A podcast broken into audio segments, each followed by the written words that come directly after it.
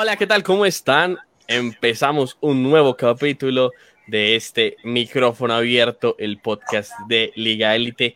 Hoy eh, tenemos dos invitados y como es recurrente, eh, me acompañará la directora cabeza general de Liga Élite. Jay, ¿cómo estás? Hola Papo, muy bien. ¿Y tú? Feliz de estar otra vez aquí, otra semana más. Eh, en el día de hoy hablando de, lo que más me gusta. y de la mano de unos colegas bastante experimentados, bastante estudiados eh, ellos son José. José, ¿cómo estás? Hola, muy bien, encantado de estar acá con ustedes. Y Miguel, ¿cómo estás, Miguel? Buenas noches. Eh, igualmente, muchas gracias por la invitación y estar en este espacio. Bueno, ellos son psicólogos, eh, ya ahora, digamos, cada uno va a hacer su propia presentación. además de eso, son gamers, tienen un podcast que de hecho inicia ahora que terminemos el de nosotros. Eh, en el que ellos pues tratan todo el tema de la psicología y los videojuegos. Eh, y hoy vamos a estar precisamente compartiendo un poco sobre este tema eh, que de hecho es muy importante, que es salud mental y videojuegos. Me gustaría primero que empezáramos, chicos, hablándome un poco sobre quiénes son ustedes, a qué se dedican y, sobre lo que hacen en su podcast. Ok, bueno, voy a tomar la, la, vocería momentáneamente. Eh, bueno, Miguel y yo somos docentes de una universidad de la ciudad de Barranquilla. Miguel es psicólogo igual que yo y hemos decidido desde hace algún tiempo eh, venir trabajando como en la idea de trabajar con videojuegos, que es algo que tanto a él le gusta como a mí también. Eh, y venimos de una época bastante, digamos, privilegiada para los gamers, digo yo. y decidimos como iniciar como con todo este proyecto de Side Games. Y bueno, creo que la pandemia sirvió mucho para poder tener espacios para empezar a trabajar todo esto. Y bueno, Miguel ahí eh, tiene una labor bien interesante, eh, ya ha trabajado desde su campo profesional y dejaré más bien que Miguel explique eh, desde su óptica qué también hacemos en Side Games. bueno, buenas noches a todos. Ya como mi compañero José me acaba de presentar, soy Miguel Montañez, también soy psicólogo eh, digamos, y en mi formación como tal yo he ido más por la línea de las neurociencias, digamos, lo que hago es evaluar y entender al ser humano y sus funciones cognitivas desde la parte cerebral, todo lo que es un funcionamiento cognitivo, y con los videojuegos nos pasan dos cosas bastante interesantes y ha sido como una de las razones también por la cual abrimos el podcast de, de Sign Game y ese gran proyecto que es mostrar los videojuegos desde la otra óptica no solamente desde la parte de, entretenimiento, sino uno desde los componentes psicológicos que hay en relación de los videojuegos. No, cuando empezábamos este podcast, pensábamos al comienzo de la pandemia, antes de la pandemia, perdón, la OMS dijo, existe un tipo de división que es los videojuegos, y en la pandemia, ¿qué fue lo que dijo? Jueguen, jueguen. Entonces, los videojuegos desde esta óptica uno tienen ciertamente un componente psicológico emocional muy fuerte,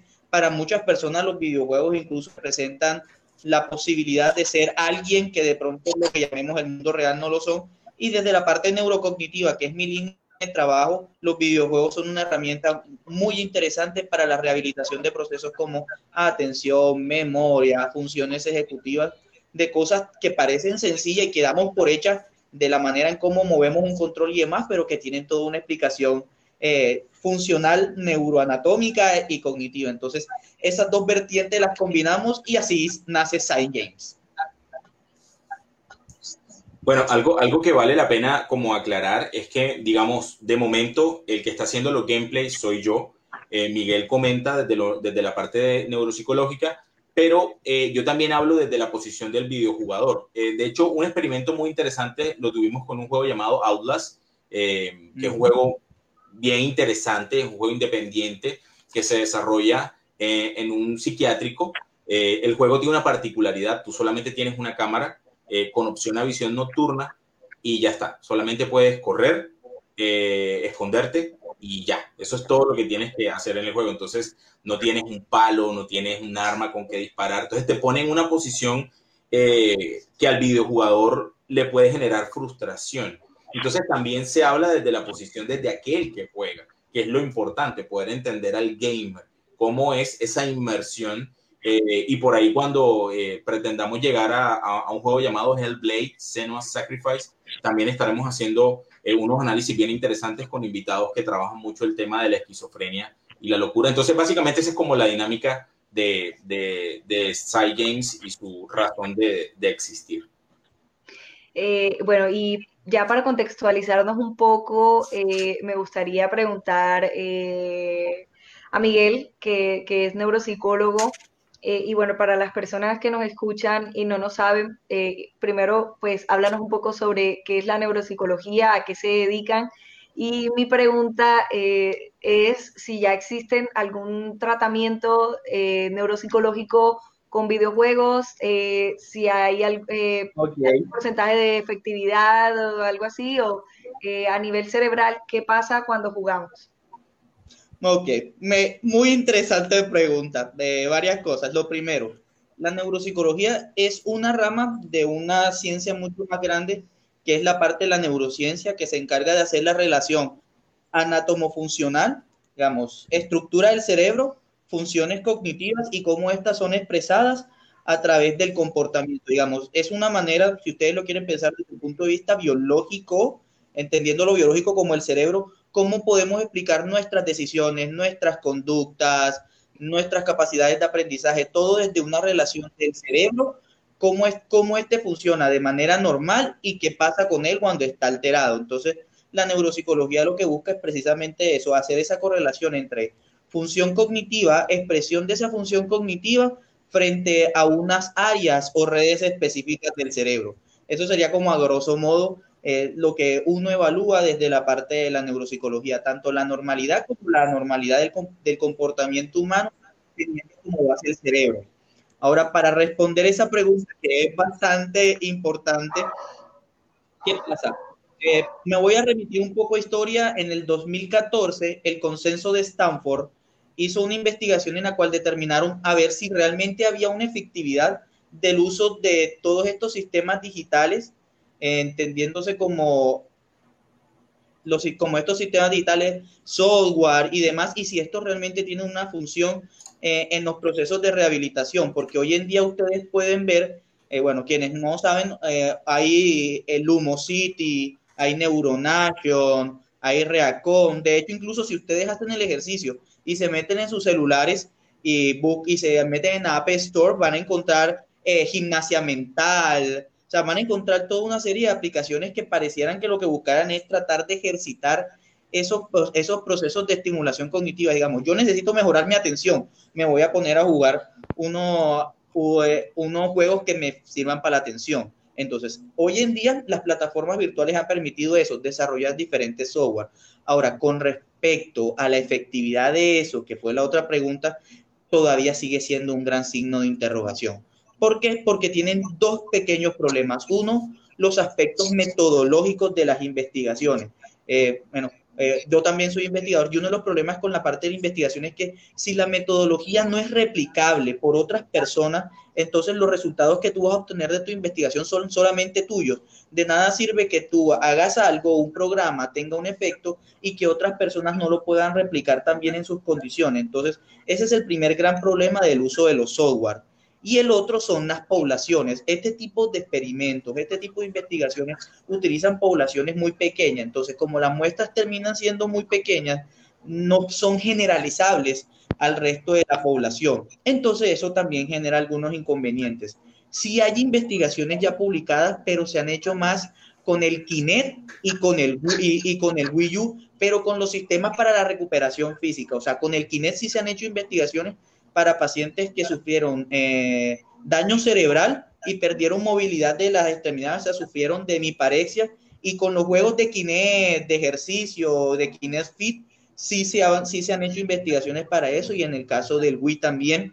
Hay algunas empresas que han desarrollado, de hecho hay un hay una aplicación que es específicamente para niños con TDAH, es un juego para niños con TDAH, pero en realidad digamos el problema de la efectividad, de si esto sirve o no, está definitivamente medido por eso. Ya, si me lo preguntas, eso fue desde el punto de vista científico, si me lo preguntas desde el punto de vista clínico, sí, sí tienen sus efectos y sí, y sí funciona, obviamente queda en la experticia del clínico en cómo lo utiliza y digamos cuál es la manera para utilizarlo, porque ciertamente jugar videojuegos implican toda una serie de, ejercicios cognitivos. Eh, recuerdo cuando empezamos eh, Game, el juego con el que arrancamos Game fue eh, Circus Charlie. Circus Charlie. Y Circus Charlie. Y Circus Charlie tiene muchas implicaciones. Parece un juego sencillo, pero si uno lo analiza desde el punto de vista cognitivo, tiene atención sostenida, focalizada, control de impulsos, análisis visoespacial, que pueden, que cuando es desde la parte clínica, no desde la parte científica, sino desde la parte clínica, uno lo ve y sabe manejarlo si funciona. Y de alguna otra manera, esa también es como la intención eh, de José y, mi persona, también como tratar de resenificar a los videojuegos en esa postura y decir, miren, no simplemente son centros de entretenimiento, sino que también tienen otra funcionalidad.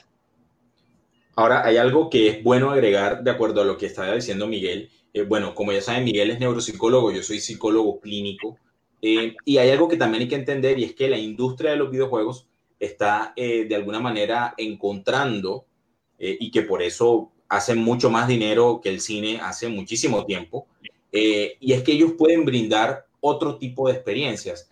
Em, recientemente tuvimos toda una controversia y demás con un juego llamado The Last of Us Parte 2.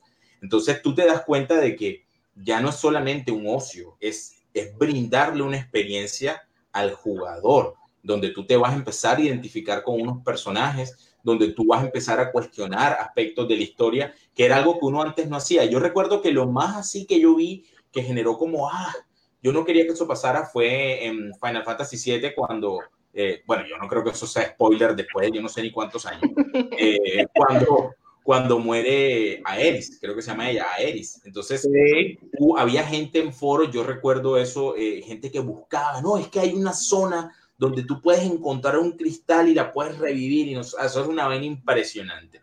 Lo cierto que eso fue lo único que yo recuerdo así como de historia que a la gente la, la sacara. De resto es lo que conocemos de los 90, o sea, lo que es Mario, que es una historia sencilla, o The Legend of Zelda, y bueno, otros juegos más, pero ahora mismo eh, la industria se está moviendo más en función de brindemos experiencia, o sea, ya no tanto del ocio, sino experiencias. Entonces, eso también es un aspecto que hay como que tener en cuenta y también tratamos de mostrarlo. Yo, por ejemplo, ahí me parece algo, y es un fenómeno dentro de la saga de Call of Duty.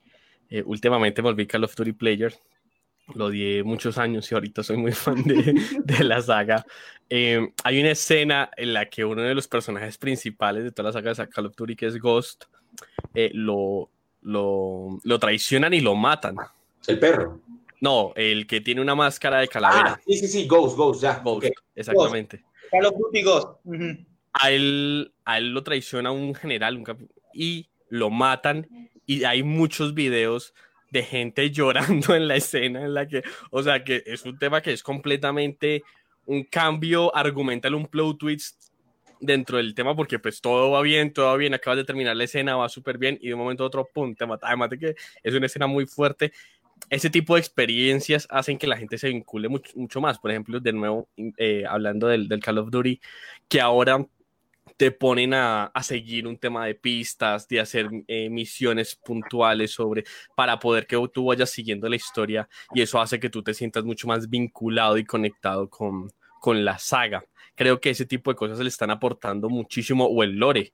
Eh, por ejemplo, League of Legends ahora con el tema de que tiene sus propios artistas musicales, que tienen eh, toda una historia por detrás en, dentro de los videojuegos hace que la gente se, vaya un poco más allá.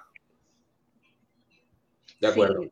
Sí, bueno, voy a leer aquí un, par de preguntas eh, en el chat. La primera la hace Menkian y aunque yo sé que lo hizo troleando, realmente eh, me parece interesante eh, lo que conlleva esa pregunta y él comenta daño cerebral permanente. Ahora, todos sabemos que los videojuegos no, no, no, no, provocan daño cerebral, pero sí me gustaría saber si em, de pronto una persona que juega desde niño eh, tiene cierto desarrollo cerebral diferente a, una persona que no sea gamer. Yo, yo, yo quisiera, yo quisiera adelantarme para que Miguel remate con la parte de él, que es, es más enfocado a lo que tú planteas. Hay un tema no sé, las personas que sean gamers de por acá de los 90, eh, finales de los 80, más o menos de mi época, yo soy del 85, pasaba algo. Uno antes jugaba porque el juego te brindaba un reto, o al menos yo lo recuerdo así. O sea, yo jugaba juegos que yo me quería pasar. Es decir, si yo me iba a jugar, por ejemplo, el Mario Bros. clásico, era del 1-1 hasta el 8-4. Nada de que no, que en el 2 yo cojo la matica y voy para el 4 y del 4 paso al tal y no, no, no, no. O sea, para mí siempre he estado en función del reto, para mí.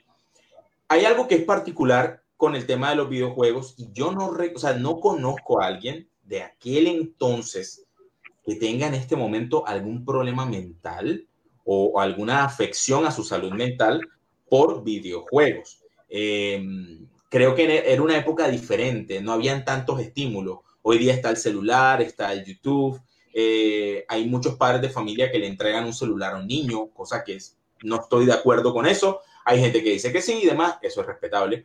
Pero, no sé, antes era diferente y antes habían límites, habían normas establecidas, ¿no? El típico, aquí se juegan videojuegos desde el viernes y se recoge la consola el domingo en la noche, porque usted de lunes hasta el viernes al mediodía que regresa del colegio, usted está en función de estudiar. Y era un poco así, y se, y se seguía esa, esa norma, ¿no? A pesar de que en los barrios habían lo que uno llamaba videos, eh, donde uno iba a jugar y pagaba la media hora y tales, pero no era algo como muy eh, censurado en ese entonces. Eh, excepto cuando salió Mortal Kombat, que ya pues ya la gente empezó a meter el grito en el cielo, y el video es el de que haciendo una pausa que no tiene nada que ver, yo miro, por ejemplo, los primeros Mortal Kombat y se supone que eso es sangriento, pero eso es, es un cringe total. digamos que en esa época esas gráficas eran lo wow, pero ahora uno ve y uno dice, eso, eso era sangre, o sea, eso era como jugar con la imaginación y uno pensar que ahí estaba saliendo sangre, aunque en realidad eran unas figuras rojas que... De hecho, te digo algo, yo recuerdo estar en un video y, ver pelados que decían, marica, es como la vida real, es igual. ¿Sí me entiendes?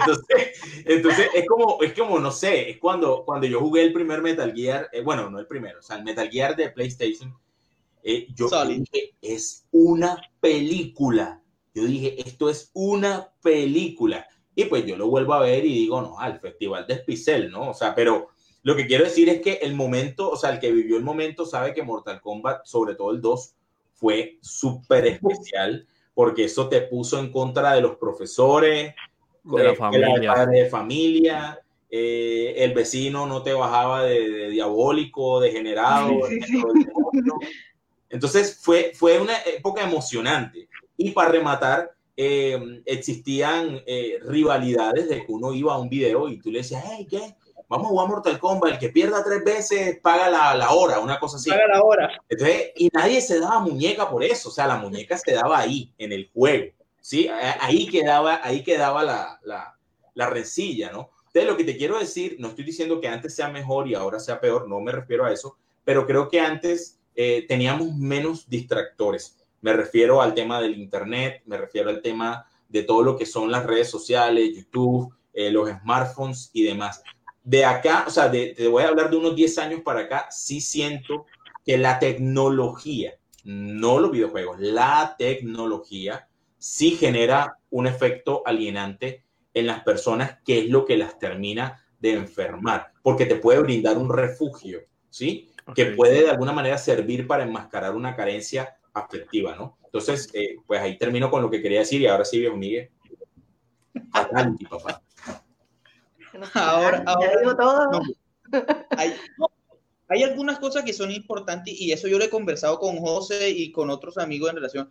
Miren, los videojuegos de antes, uno, era más desafiante, dos, habían retos que te ponían a pensar. Por ejemplo, ¿quién no se pasó de Legends of Zelda en inglés? Con diccionario, o sea, habían, teníamos que ponernos más yo siempre voy a defender los videojuegos en función de que el cerebro es un músculo, debemos e-, ejercitarlo, debemos estimularlo, así como siempre se nos han dicho, hagan crucigramas para, para ejercitar la memoria, hagan sopas de letras. Los videojuegos tienen la misma función, digamos, y yo los voy a defender siempre a capa y espada. El problema no son los videojuegos, sino la manera como se han utilizado, que generen efectos y que uno pueda decir que hayan niños que, que hayan jugado videojuegos tengan mejores habilidades que, otros, que otras personas, yo me atrevería a que en ciertos por ejemplo, la resolución de la resolución de problemas, digamos. Eh, antes, no te preocupes. Perdón. Antes, antes teníamos, eh, antes teníamos que memorizar claves para poder hacer las cosas. Eso era memoria. Antes tenía que estar memorizando todas las claves para hacer la fatality, las brutalities, hablando de Mortal Kombat, o también de estos juegos de Dragon Ball Z, o no sé si te acuerdas, en lo que uno hacía los combos con eh, R2 y demás, y da triángulo. O sea, había un ejercicio mucho más fluido eh, de las cosas. Uno se esmeraba mucho por sacar los retos. Hoy el reto es decirle, papi, préstame la tarjeta de crédito para comprar un skill y ya le compras el trajecito al personaje. A uno no, en esa la, nuestra época no eran de esos videojuegos. Entonces eran videojuegos que el reto era mucho más demandante, eh, no eran tan intuitivos. Este es un chiste de José, José, voy a robarte el chiste en relación de eh, quienes no recuerdan Mega Man el primero y ese juego inicia y listo. No hay indicativo, no, tú no, no te dicen salta con A, recarga con X, Messi no es, mijo, dele con el control y usted descubra, cómo es funciona. Eso eran los videojuegos de antes. Hoy tú empiezas eh, God of War y apenas arranca te dice, hunda L1 para esto, X para esto. O sea, no dejan a las personas pensar, sino que hay muchos juegos que te van dirigiendo. Incluso hay un modo como, como de, inmersión, o sea, uno juega primero como un campo de donde están diciendo con esto haga esto, así se apunta, así se muestra, se la ponen, no sé, es verdad, se la ponen muy, muy fácil. Hace poquito me jugué, no, perdón, no hay como la capacidad de, de, la inferencia y de, la, y de lo intuitivo en desarrollar, listo, esto, esto. O sea, uno a veces la tenía muchísimo más difíciles. Eh, José tiene anécdotas de amigos que se pasaron juegos en japonés. Ninguno de estos pelados va a saber lo que es pasarse un juego en japonés y el desafío lo que es eso. Ya hoy todos los juegos vienen en español. O al menos sin ver YouTube. Que era... Miguel, y, y, y, te digo algo, por ejemplo, lo que dice Papo, o sea, sin ver YouTube. ¿Cuál YouTube? ni cuál internet. Supercampeones de Super Nintendo, año 1993. Mierda, ¿y cómo es la vaina? Y uno decía por ahí que cuando tú presionas a la derecha y ya patea. ¿Verdad? Patea. En sea, no entendíamos un Yo me Y, y, y, perdón, y tengo un amigo, que eso es lo que decía Miguel, tengo un amigo que se pasó el Final Fantasy VII, porque es que el Final Fantasy VII cuando empezaron a llegar a San Andresito con los PlayStation, solo venía en japonés. Así que el brother se pasó Final Fantasy VII en japonés. Cógele el nivel. ¿Cómo lo hizo? No lo sé. No, yo me moré. Esto es una, anécdota real. Yo me moré dos meses pasándome eh, un nivel de Tomb Raider 2, que era en el agua. O sea, e, era un puta mundo infinito, uno nadaba, nadaba y nunca sabías qué hacer. Me demoré dos meses encontrándole el chiste, o sea, jugando el mismo nivel por 60 días hasta que le encontré el, el chiste. O sea, Yo creo que, los juegos de ahora, eh, o sea, como que en aquella época, digamos, el objetivo de los videojuegos como apenas estaban surgiendo era más entretener, ahora se han convertido más como en un arte y les gusta, por ejemplo, las historias profundas.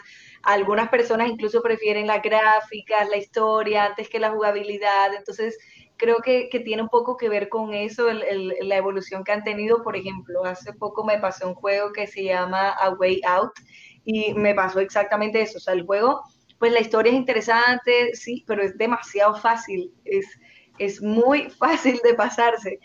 y aparte de que ya de por sí es fácil, él mismo te va diciendo, un de tal cosa para hacer X cosa. O pelea, entonces eh, mantén eh, tal botón sostenido son, son juegos que realmente por, por, la dificultad no son entretenidos, sino más bien por la historia que está contando el juego, después que son dos tipos que van a escaparse de la cárcel, entonces tú te metes como en el papel de que tú también eres el fugitivo y tal. Eh, sí, ese es como lo que creo yo. Y ese fue el éxito que tuvo Cuphead, que Cuphead era un juego que te obligaba a pensar y el reto era fuerte, por eso volvió tan popular, pero ahí vamos al, mismo. El que no se podía pasar Cuphead iba a YouTube, cómo se pasa tal nivel de edad y lo hacía. eh, ahí no está el chiste.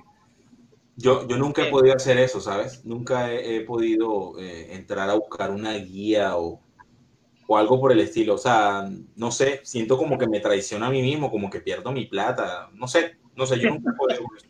Incluso siento que este eso que eso nace con, con Grande Fauto, que uno utilizaba las claves, en ¿cuál era el otro? Age of Empires, en su momento, ya cuando empiezan a traducir el Aegis y el que ya tú querías mil de madera, pues le metías una clave. Eh, era, más, era más interesante cuando pues tú perdías porque no, no tenías un, un buen, eh, una buen, buena jugabilidad, no eras bueno jugando. Ya, y eso me acuerda mucho de lo que te digo, a Grande Fauto San Andreas y al 4, al Vice City, que uno sacaba carros y sacaba armas con claves y pues todo se volvía mucho más fácil. Bueno, aquí Daniela hace varias preguntas interesantes, eh, pero la primera que ella menciona es eh, si podemos hablar un poco sobre si los videojuegos o no eh, provocan violencia. José. Mm, bueno, mira, te digo que hasta el año pasado, que yo vi la última investigación hecha por la Universidad de Oxford, el resultado sigue siendo el mismo. No hay ninguna correlación entre violencia y videojuegos. Eh, mira, yo te soy muy honesto. Mi temperamento es fuerte. Yo soy una persona de buen humor, soy muy, soy bien como tú me conoces, pero tengo mi, mi genio como todo mundo. Mi, mi cuestión con la rabia, por lo menos en mi caso, es muy destructivo. O sea, yo soy del que necesita como pegarle a algo para poder liberarme.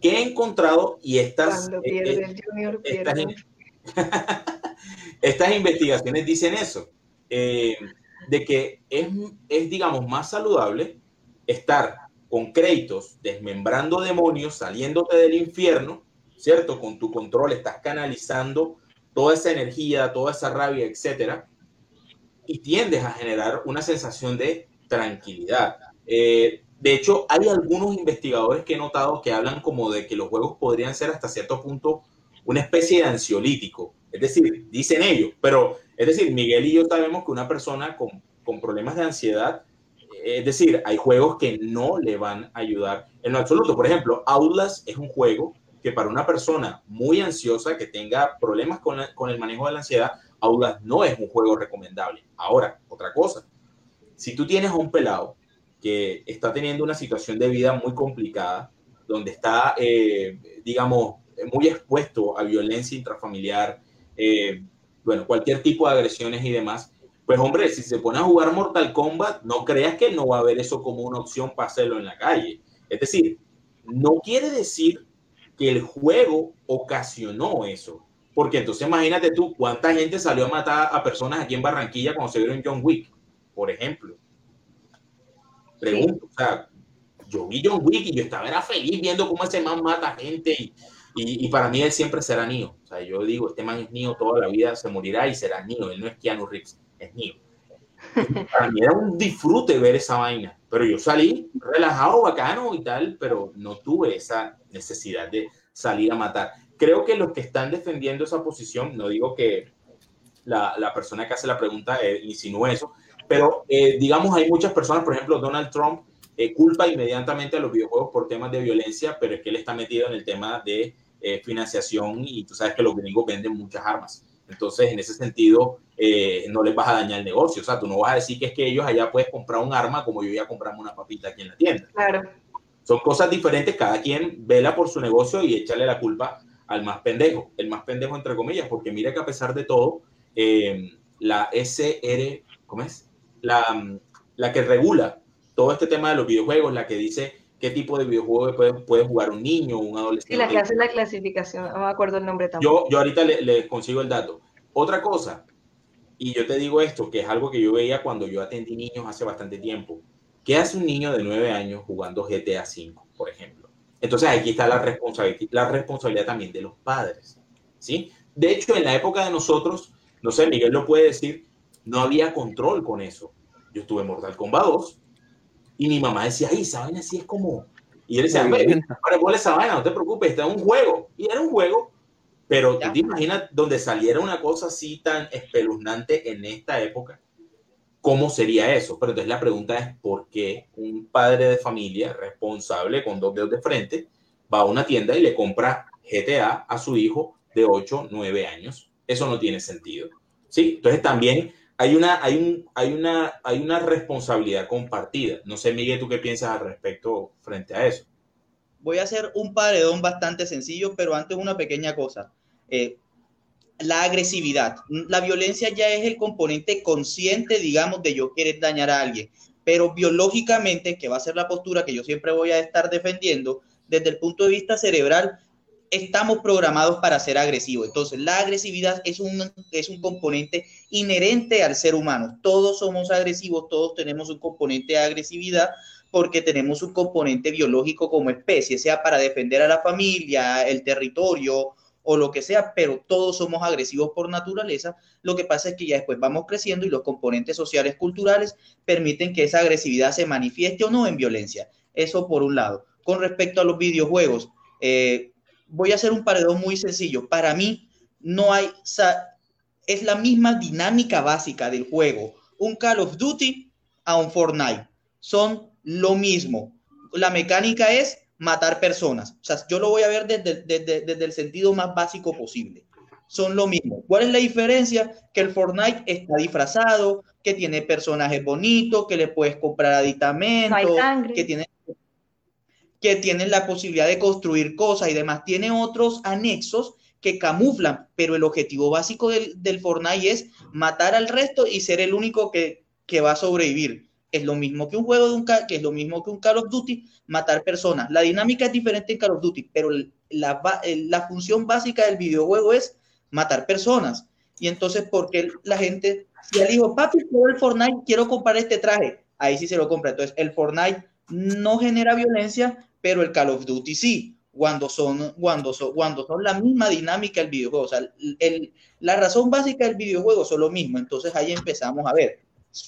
Son otros componentes. José lo está diciendo ya, si el niño, si el adolescente, de hecho alcancé a ver, porque tengo acá un retorno en una tablet, hacían la pregunta del caso de los tiros. Asumo que esa pregunta es del caso de los tiroteos en Estados Unidos, que los que lo hicieron lo retransmitieron y parecía un videojuego de, eh, de un Call of Duty o algo de ah, pues, videojuego. Ah, una GoPro acá. Exactamente. Yo no creo que... Otro que, que después, no sé, salieron diciendo que él jugaba Counter-Strike y así. Otro que siempre, siempre, siempre le han hecho al Counter-Strike la culpa de las matanzas en Estados Unidos. es desde los 90. No, no, te lo digo pues porque también llevo mucho tiempo aquí metido y es desde los principios de los 2000, 90 y sobre todo a principios de los 2000, que era todos los que mataban gente en Estados Unidos eran jugadores de Counter-Strike. Siempre, siempre fue así. Incluso hoy en día. Para, para mí ha vuelto más peligroso todo este nacimiento de los streaming, del Instagram y del YouTube de poder mostrar. Antes, para mí, la violencia en Estados Unidos ha existido desde hace mucho más de que yo creo que la violencia y, y los tiroteos son más viejos que yo. Yo soy del 89, probablemente pero antes no había visibilidad de ese tipo de cosas. Ahora con todas las redes sociales y demás, eso se ha vuelto mucho más visible y siempre es más fácil echarle la culpa a factores externos que a factores internos. Entonces, la culpa en Estados Unidos de la masacre no es el poco control de las armas, la facilidad para comprar, la, cultura que existe. El, el problema no es, de Estados Unidos, son de los videojuegos que eso que eso puede estar por fuera de Estados Unidos y si tiene China alguna relación con esos videojuegos, más razón tiene la culpa de los videojuegos. Eh, no, incluso hay que, lo que tú estabas hablando de, de, de la cultura norteamericana, es decir, eh, el, el, sueño americano es papá trabaja, mamá trabaja y el niño se queda solo en la casa haciendo que, pues jugando videojuegos. Pero entonces la culpa es del videojuego que, que, que la persona está jugando y no de que mamá y papá no le paran bolas y a veces solamente le hablan para tratarlo mal, eh, para regañarlo, para, para pegarle, para que no juegue todo el día. Exactamente, para reprimirlo.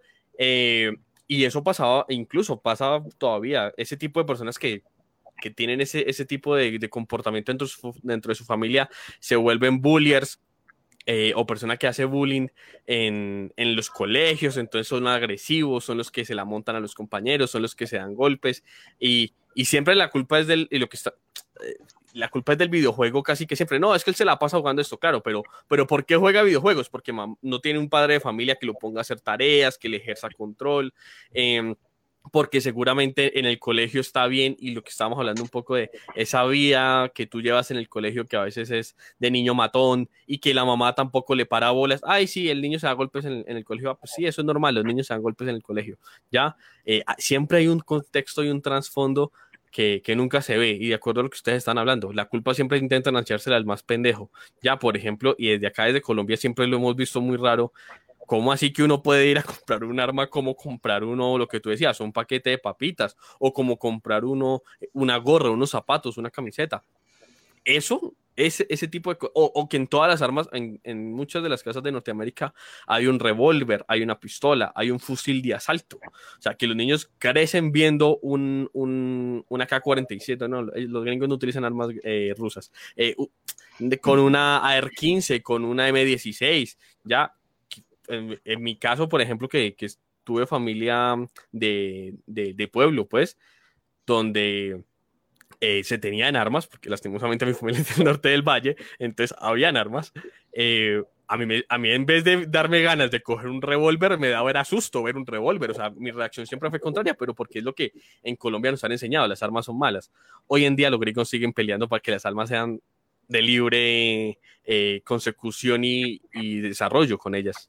Papo, de, hecho, eso es la segunda enmienda de ellos, o sea, de que cada ciudadano norteamericano tiene derecho a poseer un arma para la protección de su familia o de su pueblo. De hecho, en Texas es legal el porte de armas, o sea, tú puedes ir en Texas caminando con tu, con tu, tu revólver aquí, en, ahí como las correas de los vaqueros, y no pasa nada, o sea, eso es totalmente legal, o sea, imagínate tú eso, pero bueno. Bueno, aquí te pregunta Juan Camilo Gómez eh, si han hablado sobre algunos videojuegos que puedan lograr tratar la depresión. Eh, bueno, no hemos hablado hasta el momento de ellos. Miguel y yo encontramos un juego que se lo recomendamos muchísimo que se llama Celeste, un juego hecho por un estudio canadiense, que es un juego que te pone de cara frente a la ansiedad. Y también trata el tema de la depresión. Eh, te pone en los pies de una niña llamada ay, ay, ay, ay, no, Celeste en la montaña. Madeleine, tal vez. Madeleine, Madeleine. Madeleine. tiene que atravesar todo ese camino de la, de la meta eh, y llegar hasta, hasta, hasta lo más tope de la, de, la, de la montaña, pero en todo ese transcurso tú empiezas a vivir con ese personaje, cómo funciona eh, su percepción de lo que está viviendo. Ahora, el juego tiene algo que me parece muy particular, el juego no te castiga por perder. El juego te dice, vas a perder y vas a perder mucho, pero valoramos es que lo sigas intentando, porque el juego es muy difícil. Ese juego no es fácil. O sea, ese juego no lo vas a coger y te lo vas a pasar en una hora. Eso no lo vas a hacer. No lo vas a hacer, es complicado. Eh, a menos que seas un, seas un speedrunner de esos así bien ácidos, no creo. Eh, el juego tiene una, connotación de llevar como ese mensaje. Y hay más juegos que están trabajando el tema eh, de la depresión. No sé, Miguel, ¿tú conoces alguno? Diferente? Ahora se me está escapando, de hecho ayer lo estaba jugando, eh, eh, digamos, yo en estos momentos, y eso es una, una, zona que vamos a explorar, yo en estos momentos estoy en, en juegos cortos y móviles para gamers ocupados. estoy, más, estoy más enfocado en estos momentos en todo lo que son los emuladores para celular. Todo esto, si me lo preguntan, mi celular está lleno de emulador de Super Nintendo, Game Boy Advance, Game Boy Color, 64 ya instalé el del Play 1, vamos a empezar a ver cómo corre el del Play 1 y algunos juegos también de las aplicaciones. Se me escapa el nombre ahora, el, de una niña y, y el escenario del juego es, digamos, esta niña que está intentando escapar de un lugar oscuro y se parece, ¿sabes? Bastante a cuál, a eh, José, a, a Limbo. A Limbo, se ah, parece bastante este juego a Limbo. Digamos, en el escenario no hay música, no hay nada, simplemente se escuchan los pasos de la niña y uno pero tú vas viendo la transformación de la niña y se ve que es una niña que está deprimida y está intentando, digamos, como salir de ese lugar oscuro en donde se encuentra. Y yo lo estoy jugando ahora, pero ahora se me escapa el nombre. Voy a ver si ahorita lo encuentro y les digo cuál es. Y sí, uno empieza a hacer esa identificación. Con respecto a la depresión como tal, ya estos trastornos, a veces uno encuentra que el juego o los juegos de videos tienen algunas connotaciones que ayudan mucho a las personas con depresión.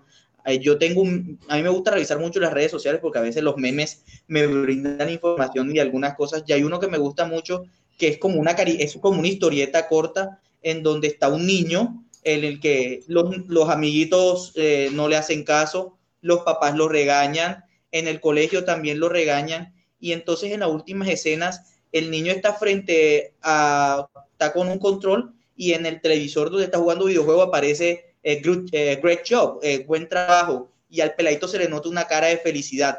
A veces los juegos, los videojuegos son lugares en donde las personas encuentran un lugar en donde sí son valorados, que en el mundo exterior no. Entonces eso también es otra connotación muy importante de los videojuegos. A veces los videojuegos permiten resignificar a la persona y decir, ok, sí soy bueno para algo, porque a veces el mundo afuera te está diciendo, eres un bueno para nada, siempre te va mal en esto, te va mal en otro, y los videojuegos en muchos a veces tienen esa connotación que me parece para mí particularmente muy Yo bacana. Tengo una intervención.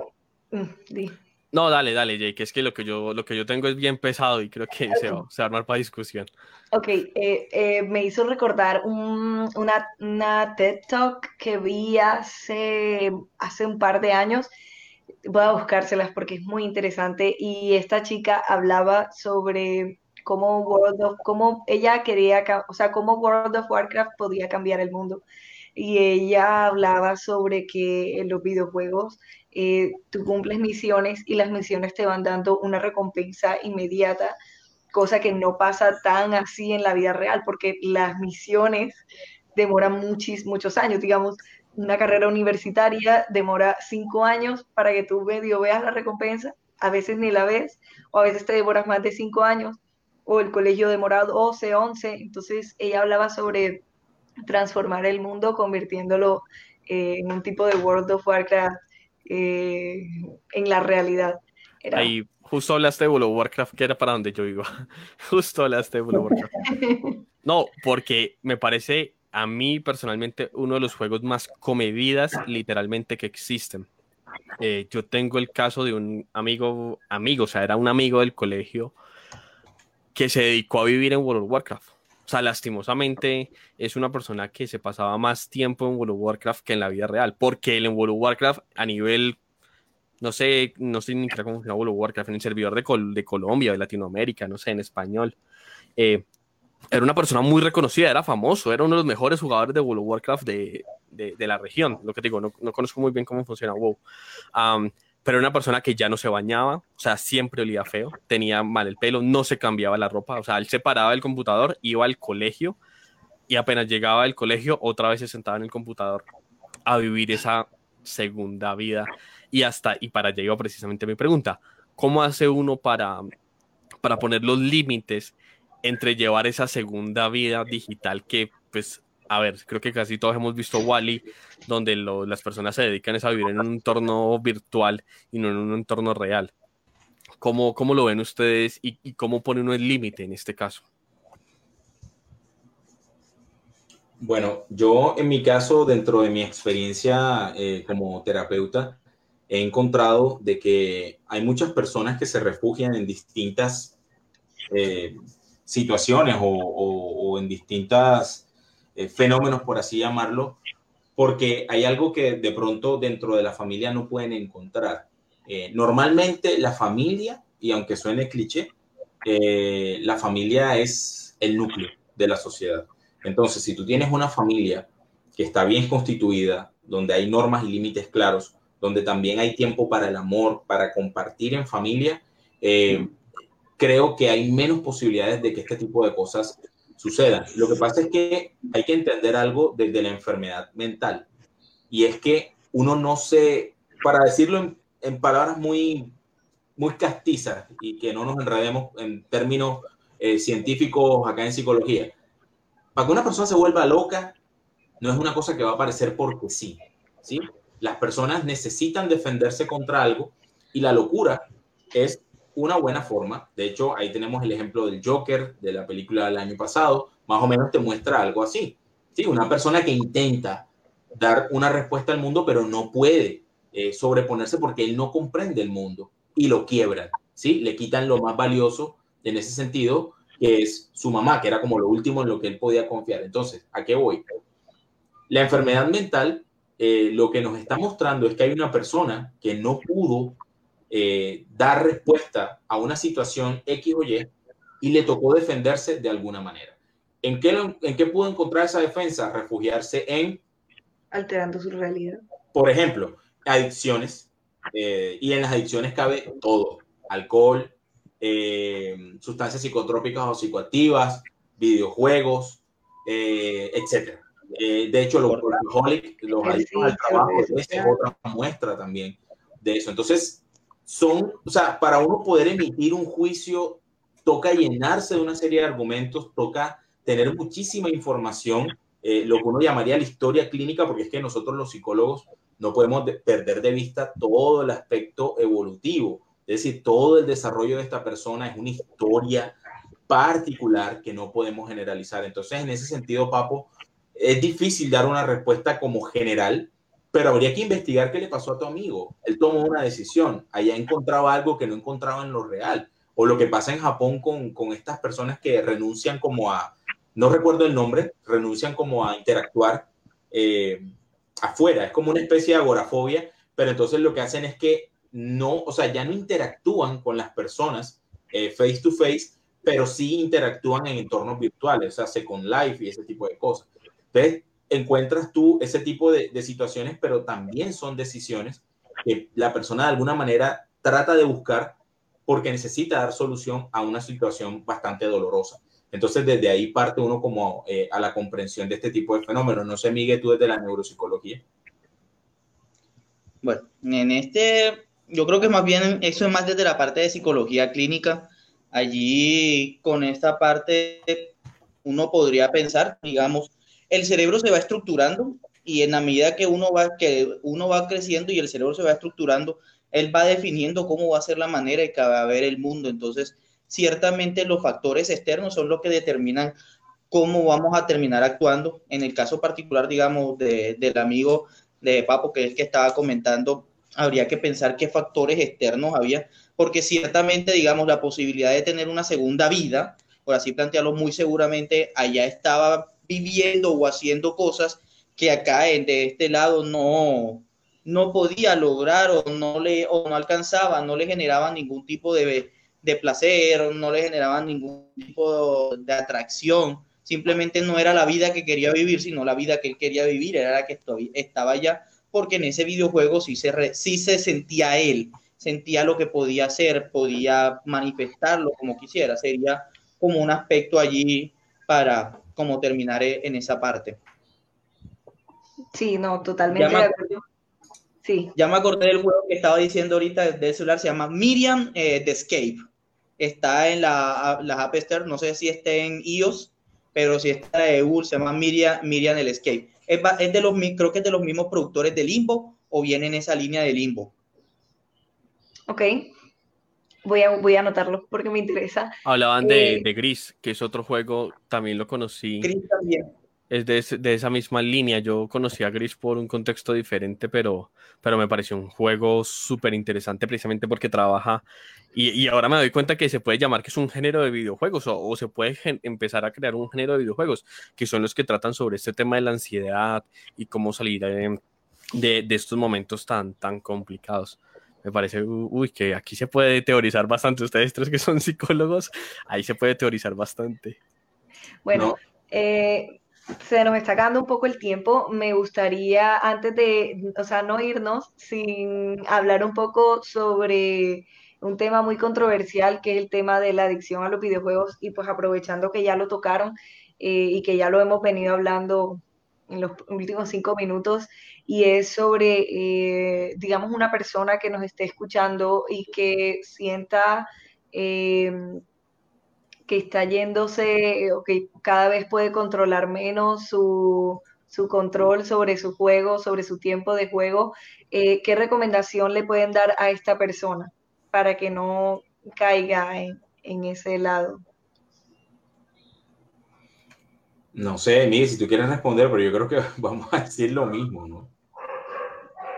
Sí, eh, digamos. Sí. la palabra. No, yo lo, yo lo que creo es que, mira, eh, Jay, hay algo que ha pasado con los psicólogos, eh, Miguel lo puede reafirmar también, es desde la atención en neuropsicología. Em, esta situación de pandemia fortalece a la psicología. O sea, la fortalece porque nos obligó a los psicólogos a exponernos, nos, nos obligó a los psicólogos a salir a hablar. No por eso creamos Try Games, también Game Manía. Lo perdimos. Que tú ya participaste en algún momento allá. Y otro proyecto que tengo que se llama eh, y es psicólogo. Eh, y ahí se hablan más que todo temas de psicología. ¿Por qué digo todo este preámbulo? Antes todo este sector de los en vivos y todas estas cuestiones estaban era en manos de los coaching. Yo tengo una opinión muy personal de los coaching, eh, lastimosamente es un poco negativa.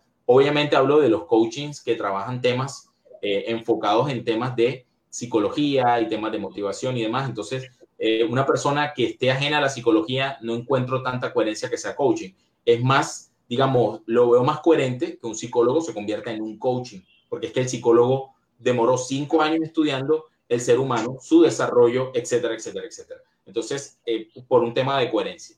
Pero bueno, eso es respetable público. Lo que quiero decir es, toda persona que sienta que su vida ya no funciona como funcionaba en algún momento donde sentiste algún bienestar, donde ya tú sientes que tu vida no tiene ningún sentido, donde la tristeza prevalece, todo eso son síntomas de que tienes que buscar ayuda. A nosotros nos cuesta pedir ayuda. Nuestra cultura es de que hay que ser fuertes, sobre todo los hombres, ¿sí? Eh, tenemos que ser fuertes, hay que, no hay que llorar y todo ese montón de cosas. Entonces, yo le sugiero a todas esas personas que nos estén viendo que se sientan que su vida ya los tiene hasta aquí, que no encuentran salida, que no hay solución, por favor, busquen ayuda. Eh, yo no tengo ningún problema de que a mí me escriban a mi Facebook, yo tengo con qué personas remitirlos, eh, personas que están prestando servicios de psicología en este momento por, por telepsicología. Y si también existe alguna persona que quiera saber por qué se le olvidan las cosas, por qué le cuesta mantener la atención, allá tenemos al experto acá. De hecho, está a mi lado, acá, acá estoy viendo en el retorno. Acá está, que los puede, que los puede eh, darle una orientación en ese tipo. Entonces creo, Jay, que lo más importante es que la gente sepa reconocer que está en una situación delicada de vida y que pueda pedir ayuda. Entonces hay formas de pedir ayuda, hay formas de encontrar eh, soluciones y si este espacio puede servir para alguna persona que nos está viendo, pues bienvenido sea. Bueno, voy a ser diplomático con, con, la, con la pregunta como están pidiendo, digamos, como la pregunta de Jay fue como dije, a, recomendaciones, vamos a hacer recomendaciones tipo, tipo informe. Recomendaciones para los padres con los hijos. Manejar el tiempo. El, hijo no, el niño no se manda, quien manda son los papás. Entonces, lo primero que hay que estabilizar son los tiempos. Ojo, abro un paréntesis muy grande porque es algo que ya me ha pasado en, en algunas escuelas de padres que he ido.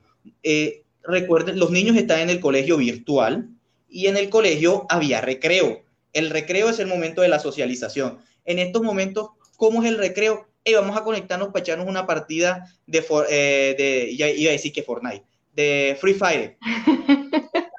la virtualidad, pero sí, no, hay papás que me lo han dicho, miren, mi hijo coge la hora del recreo para hacer una partida de Free Fire con los compañeros y por ahí es donde se interactúa. Y en estos momentos es, es el, esa es la situación que tenemos en esta situación todavía de pandemia en la que nos encontramos, que las salidas de los amigos con otros son encontrarse para una, una, una jornada de Call of Duty o de Fortnite o de Free Fire o de Among Us o de Animal Crossing, no sé, de todos estos juegos que son de ese tipo, o de League of Legends y demás. Ese es el entorno social de, encuentro que hay en estos momentos desde la virtualidad. Entonces, como papás, yo no, yo no soy papá y estoy hablándole a los que sí lo son, eh, demandar reglas y normas en el uso hasta tal hora no puede llegar hasta tarde. Eh, eso es, parece un cliché, hasta máximo 8 de la noche, después de, la, de las 8 de la noche, celulares, tablets, computadores, todo completamente apagado, pero sí lo primordial es establecer horas sea en el día o los fines de semana, pero que estén directamente relacionados con el cumplimiento de los compromisos académicos eh, y demás. Digamos, es una manera de estabilizar y decir, no te lo voy a quitar completamente porque igual la situación de pandemia no nos lo permite, pero sí también tengo que, tengo que controlar eso.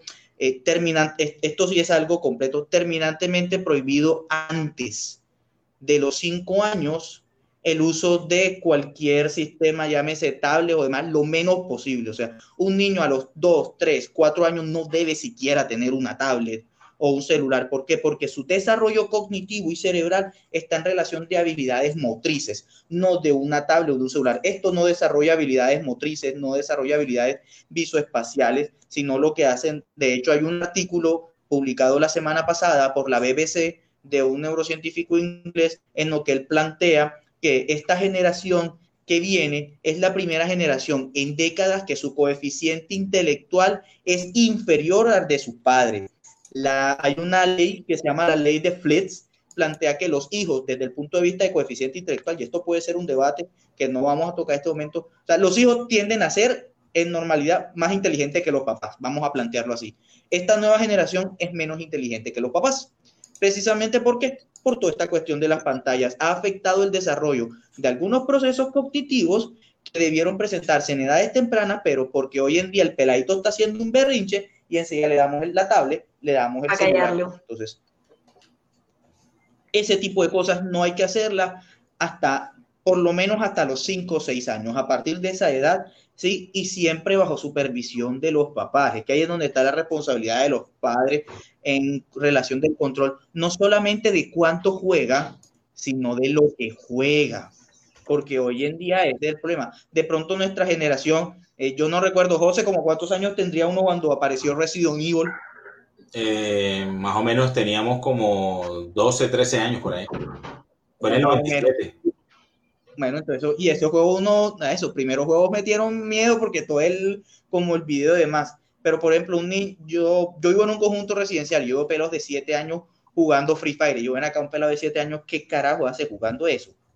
Entonces, los papás deben aprender a controlar también el tipo de juegos. Ay, no, es que todos los no, los juegos, incluso los juegos vienen con el índice si es mature, si es para de 15 años. O sea, ah, los padres no pueden ser ajenos a los videojuegos. Así no lo jueguen, pero por lo menos aprender qué tipo de juegos son, cuáles son las temáticas y poder decir cuáles pueden y cuáles no pueden jugar y cuáles tienen que tener la supervisión eh, sobre eso, porque ciertamente que estas generaciones están más expuestos a muchas cosas, porque hoy si el videojuego no lo juegan, ven a los streamers en YouTube que si juegan el videojuego, entonces puede que no tengan el videojuego, pero si ven a su youtuber favorito jugándolo, entonces el juego lo ven a través de otras personas. Nosotros no teníamos eso. O sea, la única manera de nosotros jugar un juego, ver un juego era o que lo tuviéramos o que algún amigo lo tuviera o que fuéramos a un videogame pero ahora no. Entonces eso también tienen que controlarlo los papás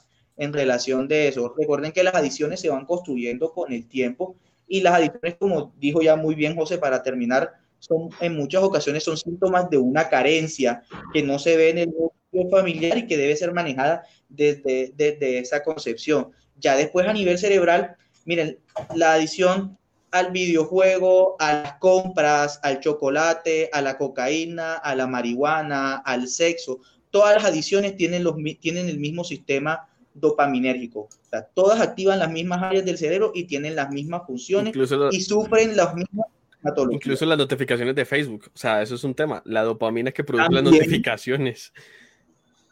Sí, la adicción a las redes sociales que también está siendo estudiada los likes, ya, ya incluso hay, ya se ha descrito de personas que sufren de ansiedad por cantidad de likes. Entonces, si una foto no, no, no tuvo la cantidad de likes necesario en un tiempo específico para ellos, eso fue una foto, tienen que montar otra, y todo eso genera estrés, ansiedad, y es una adición en que tengo que obtener tanta cantidad de likes. Sí.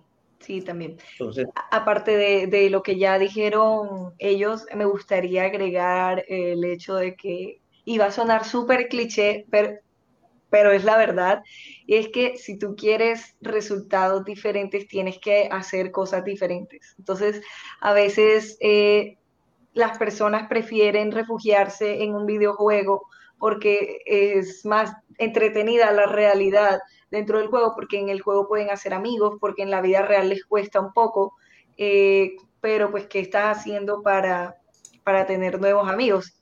les pongo un ejemplo que me pasa muchísimo. Ya, bueno, ya no, porque ya no trabajo con equipos, pero cuando trabajaba con equipos, muchos jugadores me decían, es que yo quisiera tener una novia y me frustra no conseguir una, pero tú no sales a hacer amigas, no sales a socializar, eh, pues estás jugando todo el día, entonces ¿de dónde pretendes conocer la novia? no, y, y, es un tema que pasa incluso, ¿a quién fue que escuché? E, en un podcast también de, de otra persona decía, lo que yo más quiero en estos momentos es una pareja. Y yo decía, hola, o sea, pues yo tengo una relación estable hace cinco años, vivo con mi pareja, obviamente me dedico a los deportes electrónicos como narrador, pero también me encanta jugar videojuegos. A mí me pasó un poco como lo que está, me sentí reflejado y, no tengo la edad eh, de lo que ustedes están hablando de que los niños toman el tiempo del descanso para conectarse. A mí en tiempo de pandemia yo lo empecé a hacer, o sea, yo trabajaba, yo trabajo en el gremio de la publicidad donde al mediodía uno siempre o sale con los compañeros o se reúne con algún eh, proveedor o cosas así. Yo hoy en día mi, mi mediodía, o sea, de 12 a 2, estoy jugando Warzone con mi mejor amigo, con mis dos o tres mejores amigos, ¿ya? Porque es mi momento de, de distraerme y de, y de, desentenderme por completo, porque es que si yo me la pasaría trabajando de las 9 de la mañana a las 12 de la noche, todo el tiempo dependiendo del correo electrónico corporativo. Entonces utilizo ese momento y ahora que estoy muy activo en tema de deportes electrónicos como narrador o aquí acompañando siempre los jueves a, a Jelly en el podcast, eh, yo digo, tengo que desconectarme de lo que te digo. No soy un niño que, que ve matemáticas y, y, ciencias sociales y químicas. Soy, soy un adulto de 28 años que a veces llegué a pensar que era workaholic y hace dos años tuve un problema de salud por ser un workaholic, ¿ya? Y yo dije, necesito empezar a, y ahorita en la pandemia, lo que digo, el primer mes fue terrible para mí, porque me la pasaba trabajando todo el tiempo. Ahora yo dije, no. Y, lo que, y uno siempre busca, ¿qué hago? Y para mí es sagrado. De 12 y media del día a 2 de la tarde estoy jugando Warzone con mis dos mejores amigos del colegio. O sea, somos amigos desde el colegio. Ah, porque es mi manera de lo que tú dices, de socializar, de compartir y desentenderse. Eh, no sé, Jay, para ir cerrando y concluyendo, ya que, que se nos alargó un poquitico el podcast, Sí, nosotros teníamos que haber iniciado nuestro en vivo hace media hora y... Exactamente. Eh, bueno, de hecho eso eh, allá iba. Eh, lo primero es, chicos, para los que nos están escuchando, ahora que acabemos este podcast, ellos van a empezar su transmisión en Side Games. véndanles la idea para que las personas que, que igual nosotros les vamos a hacer el ride, pero para que las personas que, que están ahí conectadas se queden eh, viendo su transmisión. ¿Qué van a tratar el, día de hoy? Bueno, eh, hoy vamos a tratar un tema muy controversial. Eh, nosotros afirmamos de que International Superstar Soccer Deluxe de Konami, el juego de, la, de las NES, es el mejor juego de fútbol para nosotros. Entonces vamos a analizarlo, a ver por qué nos parece que es el mejor juego de fútbol, si es divertido, pero nos vamos a centrar en un reto que se llama escenario, que los que lo jugaron sabrán, son unos retos bien de puta madre que te pone el juego para ver cómo lo vamos resolviendo y evidentemente eh, Miguel va a estar haciendo todo el análisis eh, neuropsicológico y pues también como les dije eh, en un comienzo, o no sé si lo dije, también es un tema de revisión como, como videojugador, ¿no? O sea, estoy en calidad de psicólogo y también de gamer. Por eso el, el podcast se llama Side Games, Psicología aplicada a los videojuegos y pueden ver las otras transmisiones que hemos hecho antes y bueno, ojalá les guste y si quieren llegarse por allá, pegarse la rotadita, no les cuesta sino un par de clics o un par de touch en sus celulares o smartphones. Listo, bueno, nosotros la, eh, la próxima semana vamos a estar eh, con un invitado llamado Diego Pinto. Él es miembro, creo que fundador eh, de los e-lawyers y vamos a estar hablando sobre contratos de jugadores de esports, formación de equipos de esports eh, y bueno, otros temas legales eh, que conciernen a la industria de los esports. Así que eh, si tienen algún proyecto que están empezando, les recomiendo que no se lo pierdan el próximo jueves a la misma hora. y bueno, de momento los vamos a dejar con los chicos de Cygames. Papo. No, pues perfecto, agradecer a, José y a, y a Miguel porque de verdad nos ayudan muchísimo con, este, con estos temas. las personas se, se, interesan sobre todo por esta temática. Está bien que Liga Élite y, estamos siempre trabajando al lado del tema de los deportes electrónicos y creando eh, competencias, torneos. Pero, pero este lado más humano de los videojuegos es necesario y por eso la gente siempre está tan activa y tan interesada. agradecerles muchísimo y como lo dice Jalen, todos los jueves ya no sabemos si es a las 7 o a las 8. Nos vemos dentro de 8 días. Estén pendientes de las redes sociales, arroba Liga Elite RC, eh, y ahí vamos a estar comunicando. Mi nombre es. hacer una aclaración antes de que cierre. Es a las 8. Lo que pasa es que, pues, la semana pasada teníamos un invitado que vive en Alemania, entonces por el tema del horario lo hicimos a las 7 y hoy pues por el horario del podcast de ellos lo hicimos también a las 7. Entonces es a las 8, gente. Perfecto. Entonces, esto es todo por hoy. Muchas gracias a todos por conectarse a micrófono abierto, el podcast de Liga Élite. Mi nombre es Papo y aquí terminamos el capítulo 8, si no me falla la memoria, capítulo 8 de micrófono abierto. Nos vemos el próximo jueves, 8 de la noche. No se lo pierdan.